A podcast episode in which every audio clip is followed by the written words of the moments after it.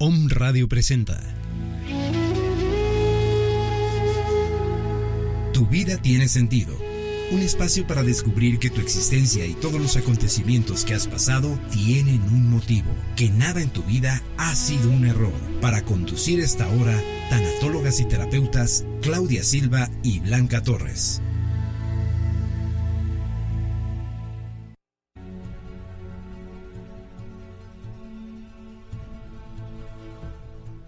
Buenas tardes a todos los radioescucha de Home Radio. Bienvenidos a este primer programa, Tu vida tiene sentido. Home Radio transmitiendo desde la ciudad de Puebla para todo el mundo. Mi nombre es Claudia Silva, soy tanatóloga y terapeuta. Me acompaña también mi compañera y gran amiga Blanca Torres, ella también tanatóloga y terapeuta. Hola, ¿qué tal amigos? Muy buenas tardes. Estamos muy emocionadas de estar aquí estrenando a este nuevo bebé tu vida tiene sentido. Esperamos que sea de su total agrado y sobre todo que esta información que vamos a estar manejando aquí, más que llevarla a la razón, la lleven al corazón. Este trabajo lo hemos hecho eh, mi compañera y amiga Claudia Silva y yo con muchísimo amor. Muchas gracias. El objetivo de este programa es que a pesar de cualquier circunstancia que estés pasando, encuentres siempre un para qué. A pesar de todo a lo que el ser humano se puede enfrentar, al final, cada uno de nosotros somos responsables de nuestras vidas, de nuestras decisiones y nunca debemos perder nuestro sentido de vida. Estamos aquí para algo y vale la pena vivir. Me da mucho gusto estar aquí en este espacio para para que sea un compartir, un retroalimentarnos. Nosotros también aprendemos de ustedes. Este es un espacio para ti, para acompañarte en tu sentir en cualquier situación de vida que estés pasando hoy. Así es, mi querida Claudia. La verdad es que eh, estamos muy contentas. Vamos a hablar aquí acerca de lo que es la tanatología. Muchas personas ni siquiera saben lo que es el término tanatología o a qué nos dedicamos nosotras como tanatólogas. Entonces, bueno, pues eh, seguramente eh, estás ahí, te estamos acompañando ahorita en la hora de comida, en tu oficina, quizá en tu auto. Muchas gracias, la verdad estamos muy agradecidas porque nos estás escuchando. Y vamos a, hablar un poco de quiénes somos, que nos conozcas, quiénes son las personas que están aquí detrás de este micrófono. Bueno, pues como mencioné, yo soy Claudia Silva. Em, mi experiencia de vida desde muy pequeña em, no fue fácil, como yo creo que mucha gente, ¿verdad? Estamos aquí para, para vivir, estamos aquí para experimentar, para aprender. La vida es un viaje, es un aprendizaje. Y mis circunstancias que fui viviendo en cada una de mis etapas de vida, mi niñez, mi adolescencia, hasta mi edad adulta, me fueron haciendo que yo siempre tenía un, una manera de decir que lo que yo veía, lo que yo vivía no me gustaba y siempre buscaba yo que había otra manera.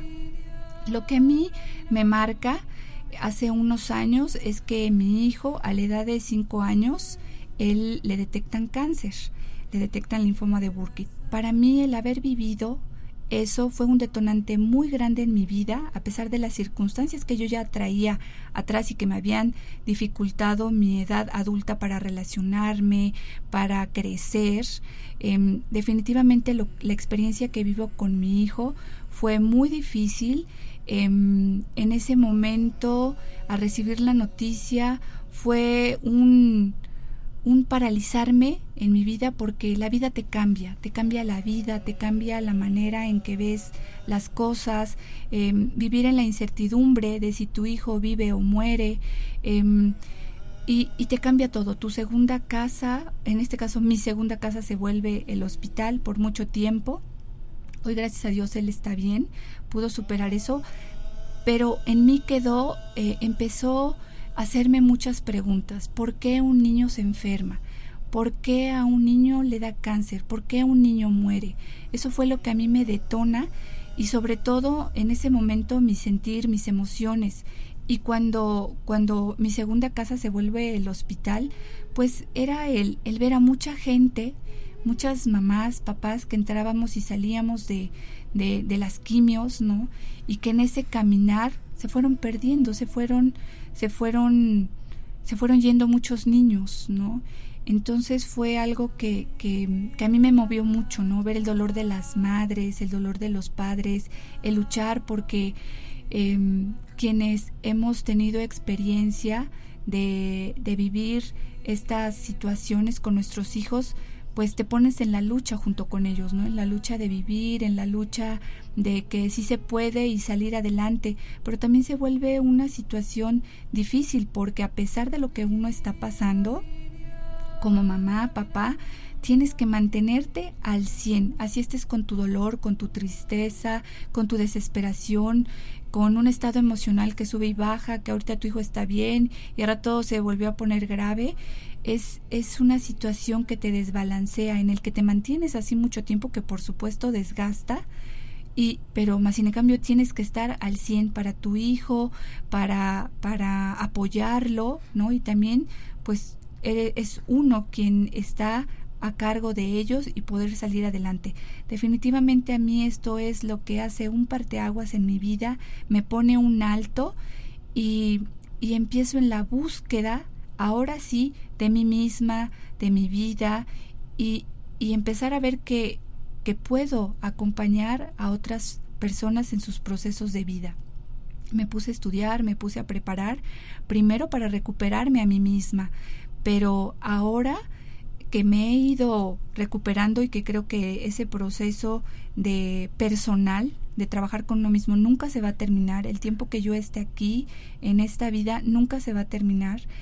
Pero también ahora lo hago en acompañar a los demás en sus procesos de vida. Cualquier situación que estén pasando, eh, cada día me preparo, me gusta lo que hago, me apasiona lo que hago. Yo siempre digo que no trabajo, que hago lo que me apasiona. Y, y la verdad estoy muy contenta de el día de hoy tener esta oportunidad de estar aquí y poder compartir contigo eh, todos estos conocimientos, pero más que conocimientos yo siempre les digo, no basta con leer un libro, no basta con ir a un curso, un diplomado, sobre todo, para mí lo más importante es tu experiencia de vida. ¿Cómo has integrado eso a tu vida? ¿Cómo te ha servido? ¿Qué le puedes compartir al otro? Y bueno, pues esa soy yo, eh, Claudia Silva, la que voy a estar aquí con ustedes compartiendo. Eh, hago un breve espacio para eh, decir, darte los números en donde, donde nos puedes este, mandar un WhatsApp o un mensaje de voz al 2222 0661 20. También nos puedes escribir por Facebook o Twitter en Home Radio. Así es, mi querida Klaus. Bueno, pues mm, yo soy Blanca Torres, soy tanatóloga. ¿Cómo es que llego a este punto de mi vida? Mira, desafortunadamente para mí, durante mu muchísimos años, mi madre estuvo en silla de ruedas debido a una enfermedad llamada esclerosis múltiple. Esto, bueno, pues hace que, afortunadamente para mí, ¿verdad? Eh, los hermanos, la familia, todos muy unidos. Pero eh, conforme va pasando el tiempo, mmm, no solamente fue la enfermedad de mi madre, llega una pérdida muy fuerte a mi vida devastadora, podría decirlo yo, que es la pérdida de uno de mis hijos. Hace tres años, uno de mis hijos a los 15 años pasa a mejor vida. Entonces, enseguida de él también se va mi madre. Fueron dos pérdidas eh, que me hacen tocar fondo, que me hacen... Mmm, tenía yo dos caminos, ¿me entiendes? en un momento dado pude haber abierto la puerta falsa, que era la de perderme a mí misma, estar en un hospital psiquiátrico inclusive, o por qué no, suicidarme, quitarme la vida, o suicidarme estando aquí en vida, sin querer hacer nada más. Pero bueno, decidí abrir otra de las puertas, la puerta que me condujo a un túnel, muy fuerte, ha sido muy difícil porque la verdad es que No ha sido nada fácil, sin embargo, afortunadamente para mí, cuento con el apoyo de mi pareja, de mi esposo y de uno de mis hijos que sí tengo, vivo afortunadamente, y bueno, decido darle un sentido a mi vida, decido hacer algo para los demás, decido apoyar a las personas que en un momento dado como yo han sufrido y que no hay quien les diga de qué manera pueden salir adelante. Así es como comencé el estudio, pero como dices Klaus, eh, es más que nada la experiencia de vida la que nos ha traído a este lugar tan maravilloso, en donde por cierto te comento que se siente una vibra impresionantemente maravillosa. Yo estoy muy contenta de estar aquí y espero que bueno, ya sabes ahorita cuál es mi experiencia de vida. Espero, espero yo poder ayudarte y a reencontrarte contigo misma, contigo mismo que me estás escuchando.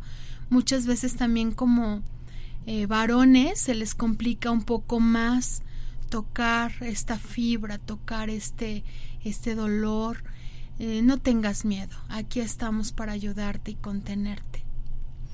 Así es, Blanquita, que este espacio sea, eh, cuando empezamos a hablar de estos temas, la verdad es que toca mucho, ¿no? Toca, toca mucho la emoción, se, sensibiliza uno mucho, pero creo que de eso se trata. Si no, si no tocamos lo que está ahí, si no vemos lo que está ahí, no podemos salir de un proceso, de una situación en la que estemos viviendo. Como tanatólogas queremos dar a conocer qué es la tanatología, em, porque creo yo que es necesario tener claro esto. Yo me encuentro con mucha gente que em, a veces ni siquiera sabe lo que es la tanatología. Es, es una herramienta muy bonita para acompañar a las personas en muchas áreas. Ahorita te vamos a ir dando a conocer todo esto y, y, aclarar, ¿no? Porque o la gente que conoce solamente sabe de tanatología este, y duelo y luego luego identifica la muerte y nada más ahí se queda. Y no es así, esto es mucho más amplio. Entonces vamos a iniciar con qué es la tanatología. Así es, Klaus. Bien, mira, la tanatología es la ciencia encargada de estudiar la muerte. Eh, viene de la palabra de la lengua griega es decir, tanatos, que significa muerte, y logos, que significa estudio. Junto es el estudio de la muerte. La pionera en, en esto de la tanatología es nuestra queridísima maestra Elizabeth Kubler-Ross, a quien hoy honramos porque gracias a ella nosotras estamos aquí. Ella estuvo muy pocos años, del, de 1926 al 2004 ella es quien da las bases de la tanatología. Ella descubre cuáles son los, los pasos que las personas cuando reciben una mala noticia debido a una pérdida, cuáles son los pasos que siguen. Eh, podríamos hacer una similitud con Sigmund Freud, con el psicoanálisis en relación a la tanatología. Esto es cuando uno experimenta o habla acerca de la tanatología, si nos remontamos al pasado o a la historia, la tanatología solo hablaba del apoyo a personas moribundas y a sus familiares. Sin embargo, a lo largo de todo este tiempo, la tanatología ha ido evolucionando, ¿verdad, Klaus? Así es, Blanquita. Esto, esto ha ido evolucionando y ahora la tanatología también entra a mucho más allá. No se quedó nada más en la muerte, a mucho más para poder acompañar a las personas en cualquier que esté pasando por cualquier proceso de, de duelo. ¿No? Y entonces también después de esto quiero quiero darte a conocer cuál es la función de un tanatólogo. quiero contarte en, mi caso muy personal, em, los tanatólogos también acompañamos en, lo que son los hospitales. Cuando yo viví el caso de mi hijo, que llegó al hospital, había pasado, no sé si era como la segunda o tercera quimio y después me enteré que había unas oficinas ahí donde daban apoyo a las personas eh, con a los padres, sobre todo a los padres que tenían ahí a sus hijos internados en, en el área de, de cancerología.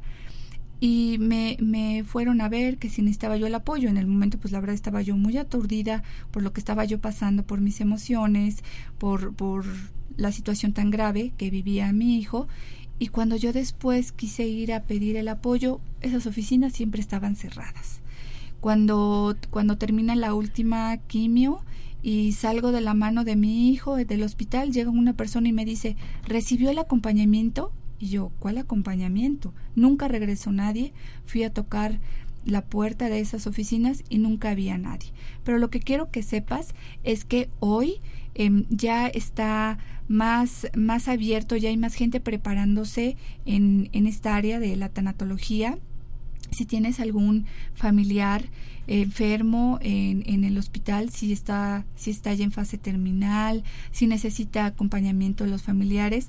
Hay hospitales que te brindan el apoyo. Pregunten los hospitales. Y si no, ellos mismos te van a saber canalizar con alguien porque creo que es, es necesario la, la, cuando uno está en, en, en un hospital está uno pasando por muchas emociones, por muchas situaciones, tanto las nosotros los familiares que estamos acompañando al enfermo como también el enfermo.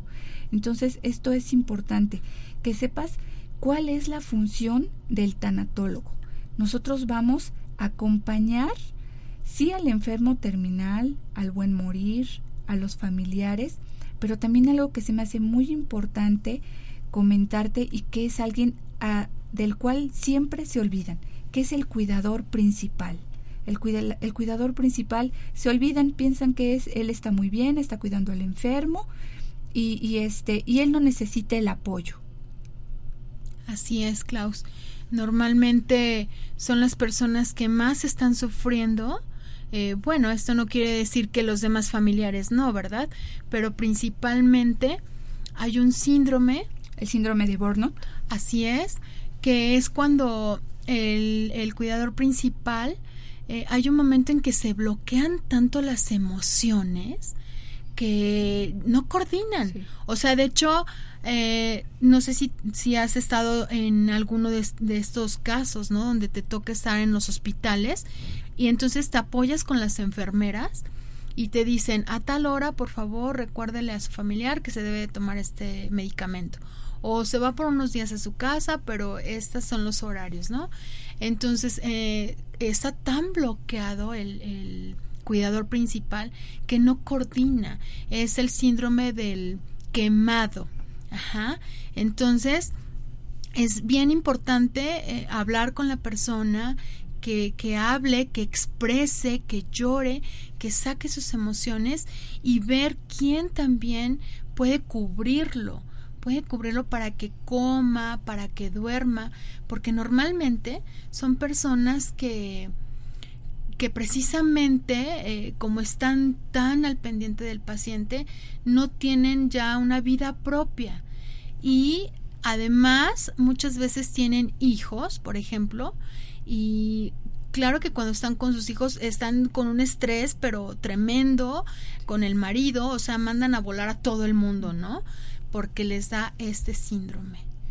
Yo quiero comentar, eh, tuve la, la, fortuna de estar trabajando como voluntaria en el Hospital para el Niño Poblano y, y efectivamente, este, Blanquita, lo que comentas, me tocó ver muchísimos casos de padres de familia, bueno, primero que vienen de fuera, de otras poblaciones muy lejanas, que no pueden ir a casa, ir y regresar, este, que están cuidando ahí a sus niños, este, unos están muy graves y otros, bueno, pues están en, en proceso de tratamiento, pero de verdad el cuidador principal se desgasta de tal manera que si no se atiende, si no se le atiende tanto físicamente que lo apoyen para que descanse, para que coma, que también exprese su sentir, cómo se siente, porque esa persona también emocionalmente está muy mal. Eh, también se puede enfermar y al rato, ¿quién va a cuidar al enfermo? Entonces es muy importante poner atención al cuidador principal.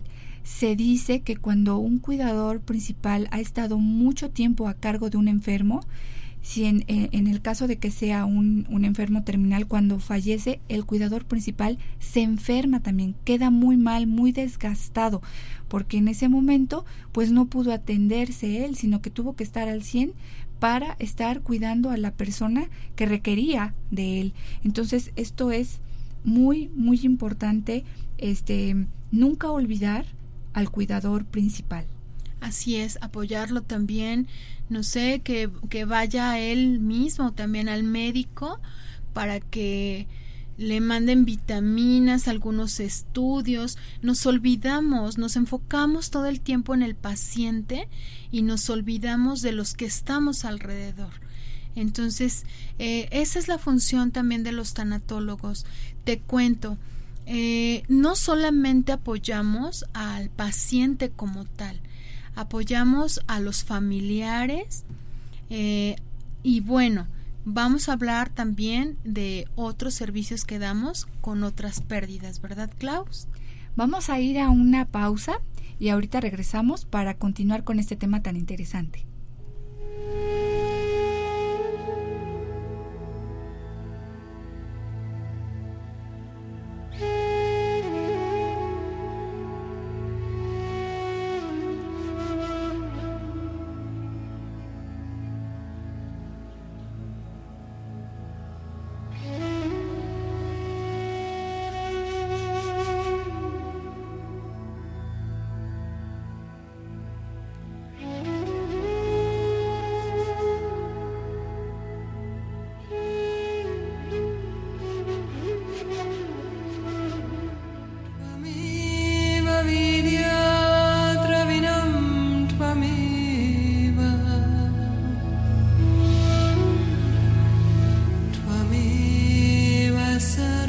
Está a cargo de tu vida, excepto tú mismo. Continuamos.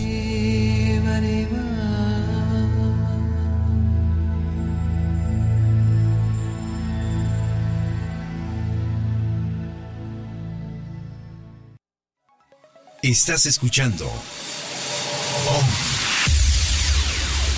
Somos el medio para transmitir programas que despiertan, información que genera un cambio de conciencia.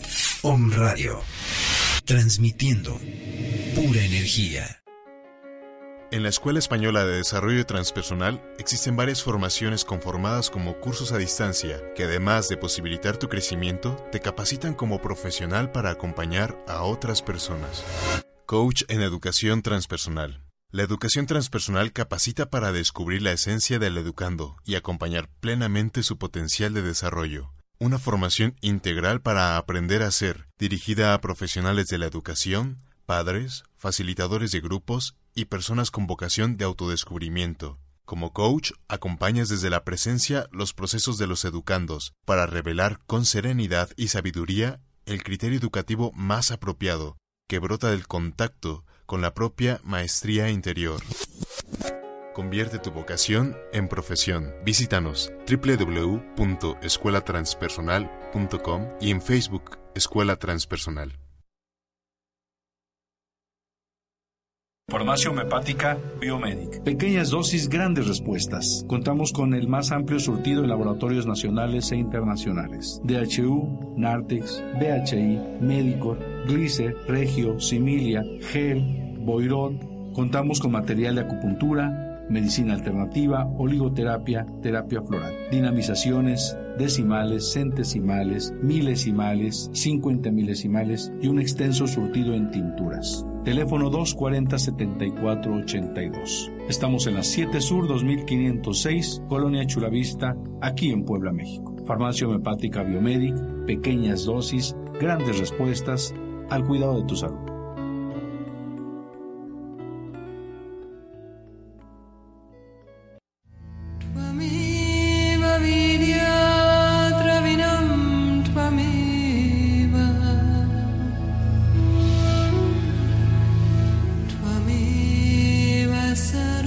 está a cargo de tu vida, excepto tú mismo. Continuamos.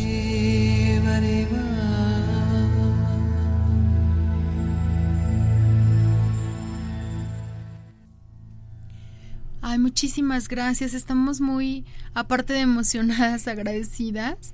Mandamos saludos afectuosos a Guadalajara, Ciudad de México, Puebla, Zacatecas y Acapulco porque ya nos están haciendo el gran y maravilloso favor de abrirnos las puertas. Estoy muy emocionada, amiga. Sí, muchas gracias a toda la gente que nos está escuchando. También está Amapola del Sol desde Acapulco y mi compañera Blanca te quiere te quiere dar un consejo. Así es, Amapola. Mencionabas que estás al cuidado de tu mami. Ella está en terapia intensiva y que estás muy pues preocupada, estresada. Mira, yo te sugiero, nena, que compres una libreta y escribas todas tus emociones, hija. Todo lo que tú estás sintiendo en este momento, así tal cual como tú seas, como tú hables, como como tú eres, exprésate escribe, escribe, escribe, me estoy sintiendo así, eh, no sé si eres grosera, por ejemplo, tú, me estoy sintiendo de la tú, en fin, o me estoy sintiendo muy cansada, todo lo que tú estás sintiendo, escríbelo, escríbelo, escríbelo, anótalo, no pares. Una vez que, que hayas vaciado, arrancas tus hojas, no las leas, las vas a arrancar y las vas a romper, las vas a hacer en cachititos y las vas a tirar a la basura. ¿Ok? Esa es una sugerencia, es una forma de hacer catarsis, te va a ayudar mucho. Porque, ¿sabes? Muchas veces tenemos a nuestros pacientes y nos contenemos enfrente de ellos para no llorar, porque creemos que de esta forma eh, los podemos debilitar. Y es cierto, ¿eh? Muchos pacientes si, si ven que entramos en ese mal estado, pues se empeoran. Entonces no nos atrevemos. Y este consejo que te estoy dando te va a ayudar enormemente, ¿verdad, Klaus? Así es, Blanca. Son de las cosas que ahorita les vamos a mencionar porque eso suele suceder mucho en las personas. Y, y, por experiencia creo que también, este, Blanquita, lo, lo, has vivido. En el momento que estamos cuidando a una persona o estamos pasando por una situación difícil, estamos completamente reprimidos, lo que yo mencionaba hace rato. ¿Por qué? Porque tengo que estar al 100 para cuidar a la persona que necesita de mi apoyo. Entonces, en ese momento, pues me cierro completamente. El problema es que sí hay emociones, sí hay dolor, sí hay preocupación, sí hay muchas cosas dentro de mí que las estoy guardando. Entonces, esto suele suceder mucho en las personas. Lo importante es sacarlo. Si lo guardo, me va a hacer daño, me voy a enfermar y el día de mañana me va a salir a rebotar. Entonces, esto esto es muy importante. Te voy a volver a dar el número, si es que eres de, de acá de Puebla, nos mandes un, un mensaje de texto y o un eh, mensaje de voz al 2222 066121 y también nos puedes escribir por Facebook o Twitter a Om Radio MX. Y bueno, vamos a continuar con esto que es tan interesante. Este y vamos ahora a entrar, hemos estado hablando de ¿qué hacemos los tanatólogos en, los hospitales, al cuidar al ayudar al enfermo? Pero también la tanatología, lo que decíamos hace un rato, ha evolucionado y va más allá. Va más allá porque entramos a que la tanatología acompaña a toda persona que ha pasado por una pérdida y se va a enfrentar un duelo. Y entonces ahora vamos a ver qué tipo de pérdida se puede enfrentar el ser humano. Así es, Klaus. La verdad es que es tenemos una lista impresionante de las pérdidas. Mira, vamos a ir desmenuzando en cada programa eh, todas las pérdidas, porque sabes, a veces nos llegan los pacientes y nos dicen, es que tengo unas ganas inmensas de llorar, ¿verdad? Y, pero no sé por qué. Y lo que sucede es que ni siquiera saben o han hecho consciente que están atravesando por una pérdida. Te vamos a mencionar entonces algunas de, de las pérdidas, mm, como puede ser pérdida física, eh, pérdida de salud, pérdida económica, pérdida de trabajo, pérdida emocional, espiritual, corporal, cuando hay un cambio de país por trabajo, es una pérdida. Imagínate tener que dejar a toda tu familia de origen y tener que comenzar porque muchas veces te vas con tu pareja o te vas tú solo y inclusive se quedan los niños, tus bebés, a cargo de la familia que se queda en tu país de origen. Es una pérdida tremenda. Eh, el cambio de ciudad también es una pérdida. Eh, la pérdida de cambio de colonia, bueno, inclusive de casa, Klaus. Han llegado personas a mi consultorio diciendo, es que mi hija me está diciendo que nos vamos a cambiar a una casa más grande, que vamos a vivir más cómodas, que inclusive van a haber más recámaras, pero yo no me quiero cambiar de casa. O sea, me asusta porque aquí ya tengo a mis vecinas, mis amigas, eh, ya, ya tengo esta red de contención, de amistades. Eh, otra pérdida, bueno, es cuando el famoso síndrome del nido vacío, cuando los hijos se casan y además ahí entras a un reencuentro si aún tienes a tu pareja porque quedas en un con un total y perfecto desconocido. O sea, de hecho, empiezas a, ajá, ¿y tú quién eres? ¿No? Porque todos estos años que, que vivimos juntos, toda nuestra energía y amor se los dimos a los hijos. Era el enfoque, ¿no? Eh, llega tu pareja y lo primero que te pregunta, ¿y cómo la pasó fulano? ¿O ya hizo la tarea sutano? ¿O qué hiciste de comer? ¿Comiste con los niños? ¿A poco no? pero pocas veces te dice, oye, nena, ¿cómo la pasaste? ¿Pasaste bien tu día? ¿Cómo estás? ¿No? Entonces, bueno, ese es el síndrome del nido vacío. Otra pérdida, Klaus, es la pérdida de las mascotas.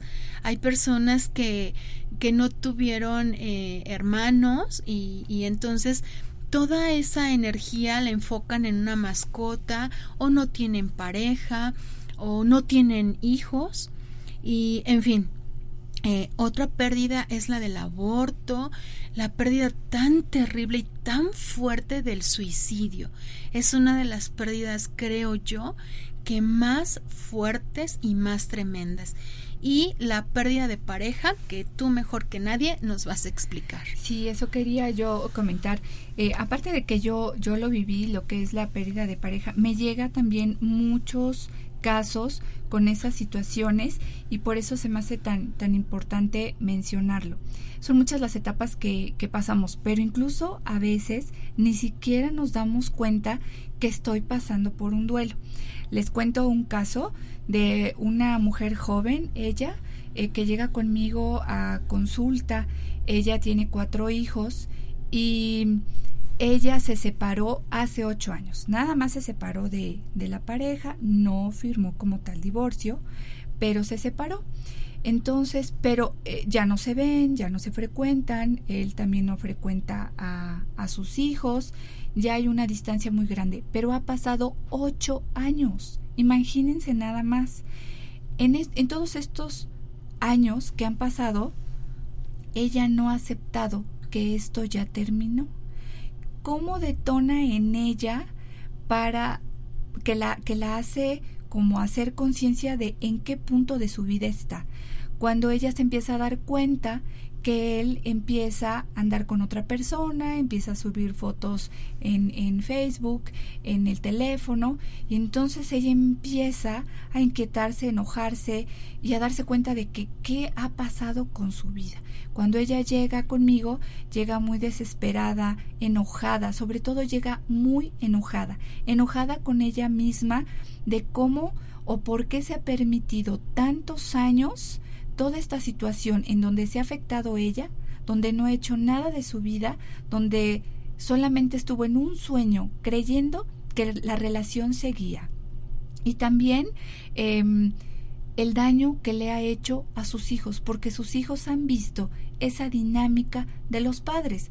Ya no están, pero creemos que ahí estamos. Obviamente cuando los hijos tiene dos hijos este pues jóvenes donde ya se dan cuenta de toda la situación que están pasando los papás, empiezan a ver que papá tiene otra pareja, pues obviamente se crea toda una circunstancia muy difícil para manejar, pero si mamá no sabe manejar, mamá no soltó, no no se creyó que mantenía esa situación cuando no había nada, pues obviamente es algo muy difícil. Entonces ahora que llega conmigo le digo, es que estás empezando a vivir un duelo, ya está empezando a mirar que eso lo perdió hace mucho tiempo y que, y que su vida necesita un cambio, que necesita moverse por ella y por sus hijos. Entonces vean cómo una pérdida también ahorita ya que cambiamos a otra cosa cuando es la pérdida de pareja, también se vive un duelo. Entonces vean lo importante que es. También quiero hacer mención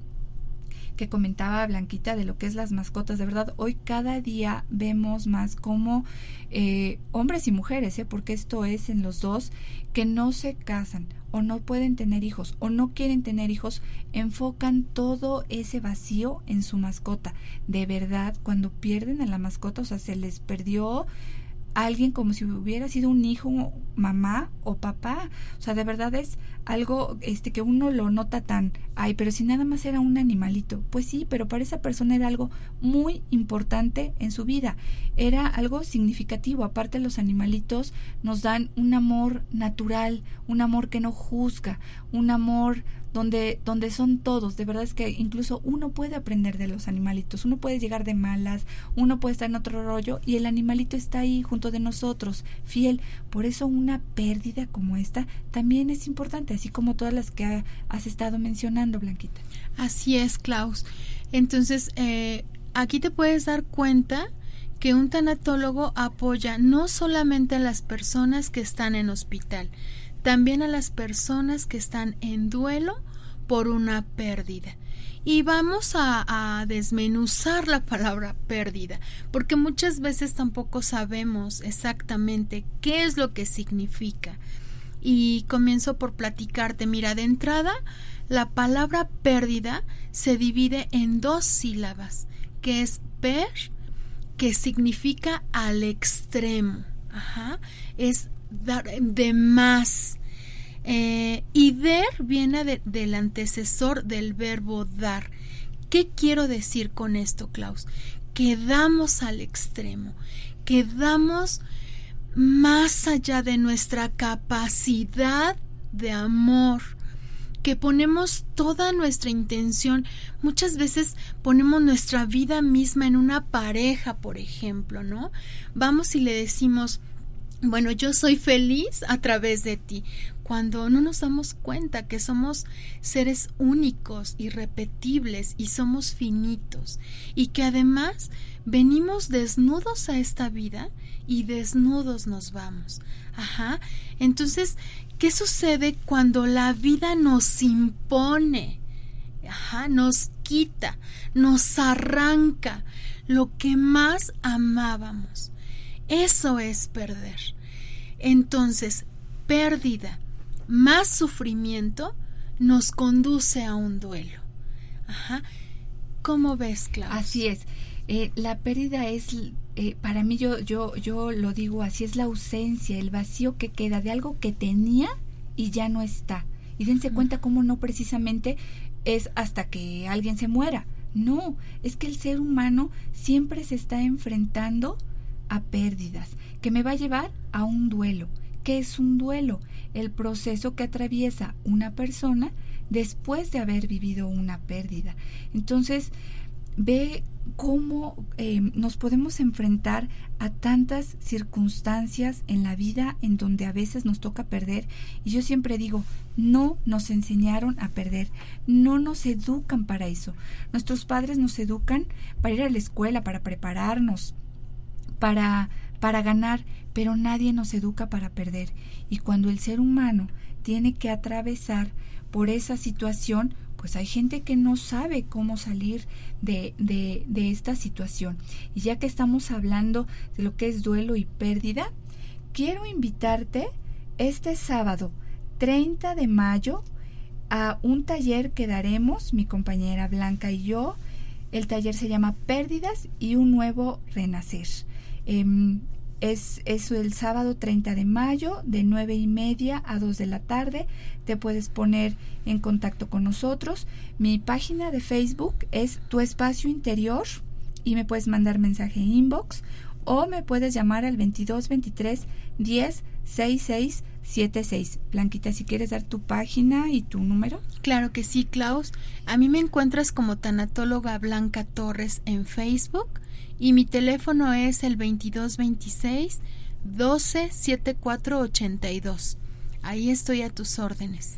No te pierdas la oportunidad de asistir a este taller. ¿Qué vamos a hacer en este taller? Es darte herramientas, es eh, apoyarte, acompañarte si estás pasando por un proceso de estos, como ya ahorita estuviste escuchando. Eh, cuando hablamos de pérdida no nada más es la muerte, sino todo lo que te estuvimos ahorita comentando.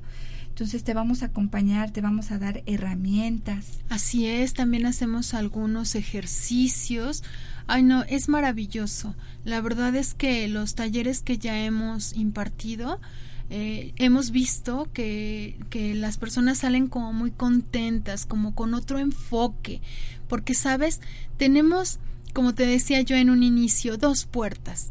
Tenemos dos, dos puertas que abrir. Entonces creo que ahí muchas de las personas que, que han asistido a nuestro taller nos dicen, eh, sé cómo entrarle, eh, sí da miedo, pero ya van como más reforzados, ¿verdad? Así es, se van con con una nueva visión de vida.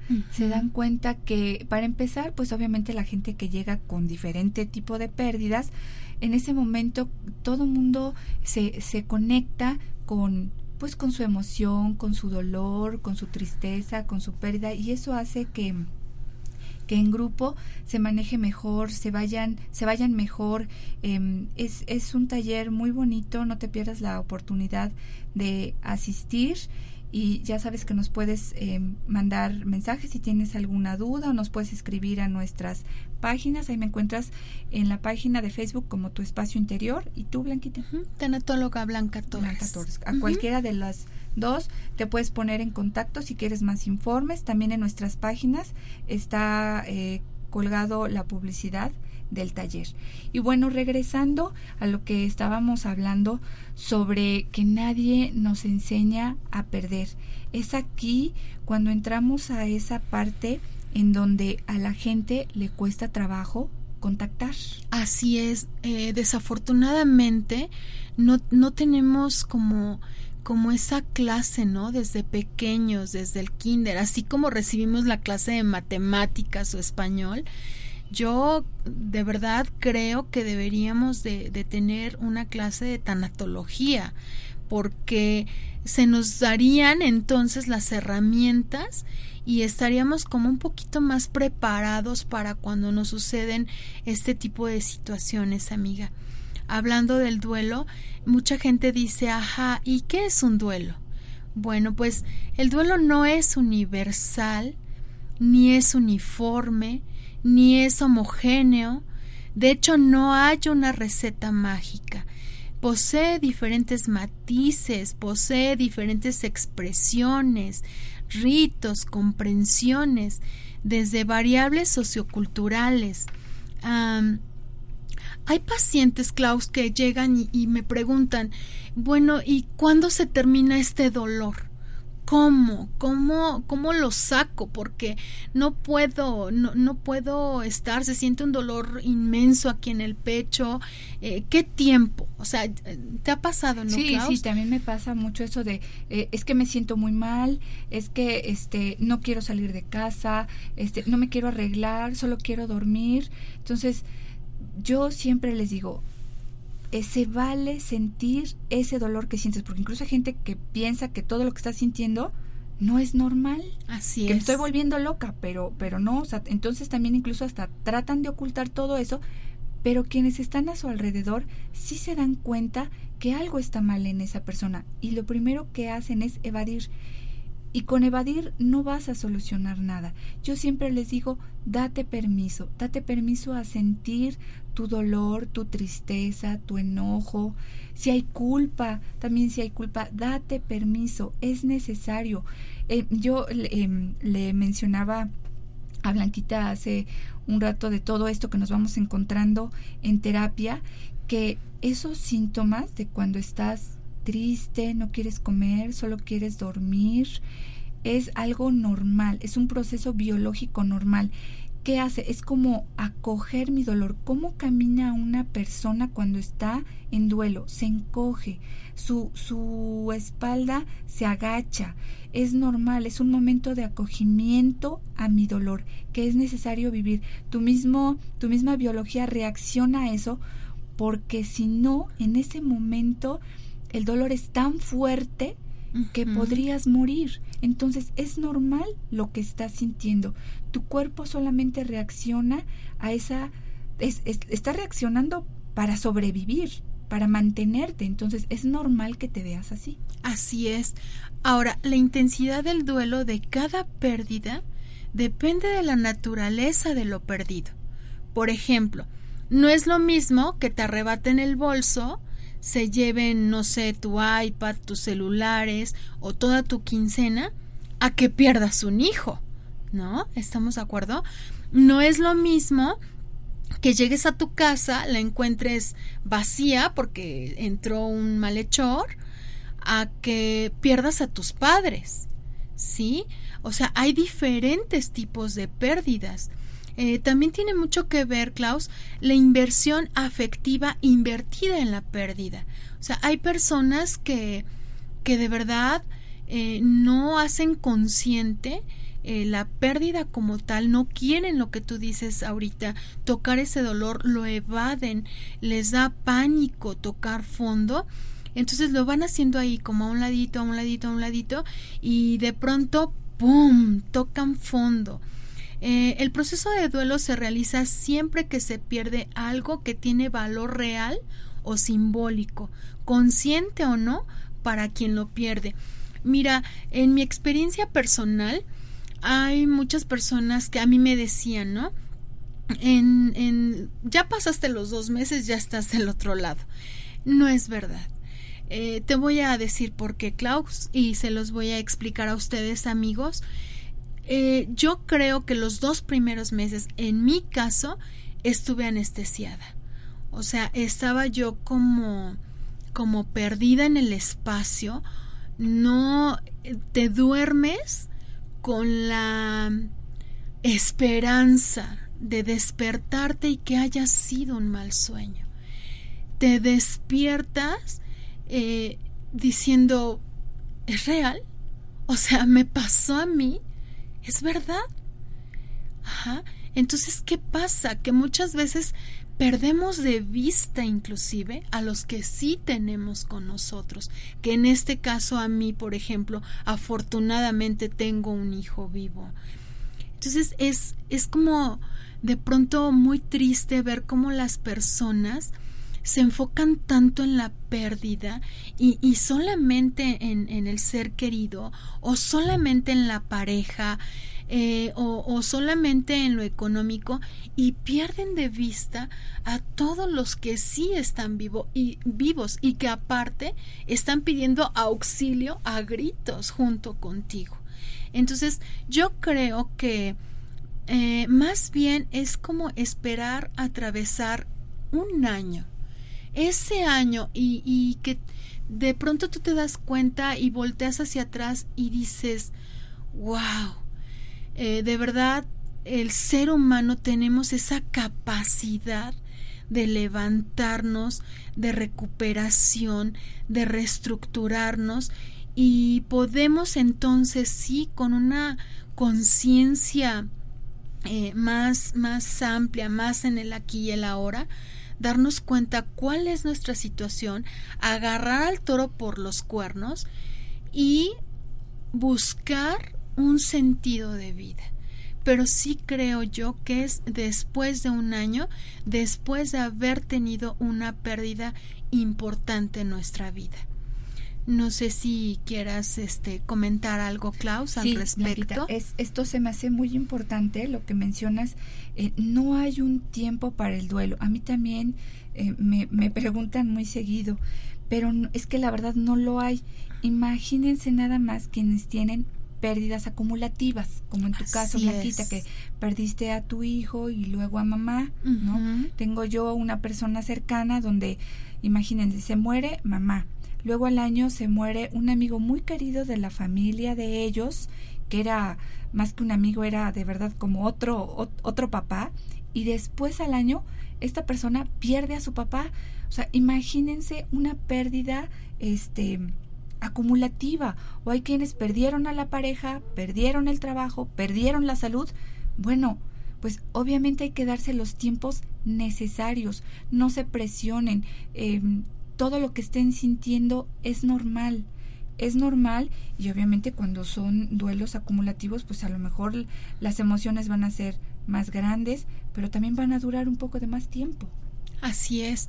Otra técnica que me gustaría mencionar el día de hoy, si tienes jardín en tu casa o si tienes un parque cerca, vete ahí y quítate los zapatos, pero por favor hasta las calcetas. Camina descalzo, eso es maravilloso porque, sabes, te recargas de, de la madre tierra, de la madre naturaleza, de donde venimos.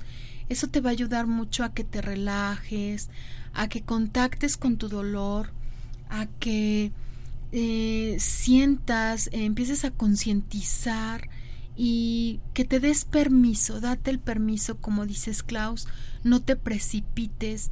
Eh, muchas personas te van a decir, ay, te ves súper bien, o sea, y de hecho no saben ni siquiera en realidad cómo te estás sintiendo, pero consiéntete, abrázate, apapáchate. Sí, también quería yo comentar que suele suceder mucho en las personas que eh, usan muchos distractores para no sentir sus pérdidas. Se fugan en el trabajo, se fugan pues literal, se van a las adicciones, ¿no? Si es gente que tomaba, pues ahora va a tomar más, o a lo mejor se fue a las drogas, eh, usan muchos distractores, se hacen ruido para no contactar y, y para esto es necesario tu espacio, tu silencio, que te des permiso, porque en ese espacio, en ese silencio, obviamente voy a sentir cómo estoy. Me duele, sí me duele y me doy permiso. Estoy enojado también entonces, esto es muy importante, así como también las personas que están alrededor de, de, de sus familiares que han perdido a alguien también. La gente se preocupa. y quiere este, pero es que necesita ayuda, este, pero es que qué le digo, es que lo veo llorar, es que déjenlos. Es necesario ese espacio porque si no invaden. Así es. Invaden y, y, y, y en lugar de que lo estén apoyando, rechaza el apoyo. ¿no, Así es. Eh, yo creo que la mejor ayuda es abrazarlo, darle su espacio, eh, tratar de entender porque vamos a ir, como te decíamos en un inicio, desmenuzando inclusive las etapas del duelo, eh, cada pérdida, pero te darás cuenta que una de las etapas del duelo eh, las personas sobrevivientes o que quedamos aquí después de una pérdida eh, se enojan tanto, Klaus. Entonces, lo primero que quiere la familia es eso, o sea, e, evitar, eh, quieren este distraer, quererlos llevar, no sé, a tomar el café, a desayunar, cuando en ese momento no quieres, bueno, ni que la mosca vuele. Entonces, dale el permiso, si se encierra a llorar, eso sí, nada más es como muy bueno estar al pendiente de la persona, eh, de preferencia eh, que haya comida en casa, pero sí dale, deja a, a, la persona que decida también por ella misma para que si quiere hacerlo, si quiere comer, si quiere bañarse y si no, no lo juzgues. Simplemente dale el espacio, no lo presiones, dale su tiempo y en su momento si él te pide la ayuda, ¿por qué no? a buscar a alguien, a, un tanatólogo, a alguien experto en el tema que lo pueda llevar de la mano. Así es, Blanquita. Eh, esto que mencionas es, es muy interesante porque lo que decimos, los familiares están muy preocupados, más sin en cambio a veces necesitan su tiempo. Como dices, Blanquita, sí es necesario tener en observación a la persona, pero, pero también el, es mientras más espacio le vayan dando, la persona va a ir contactando más y eso va a ser muy bueno. Solo en caso de que vean que de verdad la persona ya está muy mal o que ya pasó un, un tiempo y no puede no puede procesar la pérdida, ya se quedó atorado, ya se quedó instalado en su dolor, pide acompañamiento, pide pide apoyo de un tanatólogo, de un terapeuta. Habemos mucha gente que nos dedicamos a esto y, que te acompañamos. No, no dudes en, en eso. Em, de verdad, es, es para que salgas adelante, para que encuentres tu nuevo sentido de vida. Así es, Klaus. Ay, la verdad, lamentablemente el tiempo se nos termina ya que estábamos aquí como que muy encarreradas. Este, pero te esperamos el siguiente lunes de 3 a 4. Mil gracias, de verdad. Estamos muy agradecidas porque nos abres las puertas de tu corazón. Voy a terminar con una reflexión que se llama No llores si me amas. Dice así. No llores si me amas. Si conocieras el don de Dios y lo que es el cielo? Si pudieras oír el cántico de los ángeles y verme en medio de ellos, si por un instante pudieras contemplar como yo la belleza ante la cual las bellezas palidecen, me has amado en el país de las sombras y no te resignas a verme en el de las inmutables realidades. Créeme, cuando llegue el día que Dios ha fijado y tu alma venga a este cielo en que te ha precedido la mía, volverás a ver a aquel que siempre te amó y encontrarás su corazón con todas las ternuras purificadas, transfigurado, feliz, no esperando la muerte, sino avanzando contigo por los senderos de la luz, enjugando tu llanto, y no llores si me amas. El autor es San Agustín. Hermoso, Blanquita. Y pues si, si, si estás pasando por una situación en donde ya no está ese ser querido, recuerda que solo estamos aquí por un momento y te vas a volver a reencontrar con esa persona. Solo estamos aquí por un instante y después todos vamos a regresar a casa. Todos somos seres mortales. Así es, nada es para siempre. Muchas gracias. Muchas gracias por acompañarnos en este espacio. Nos vemos el próximo lunes a las 3 de la tarde y cualquier cosa puedes escribirnos en Facebook o Twitter a Home Radio MX. Muchas gracias. Muchas gracias.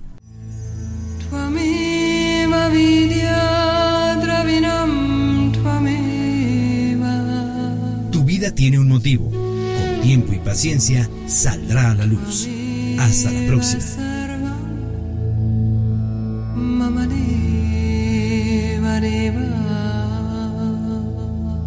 Esta fue una producción de Home Radio.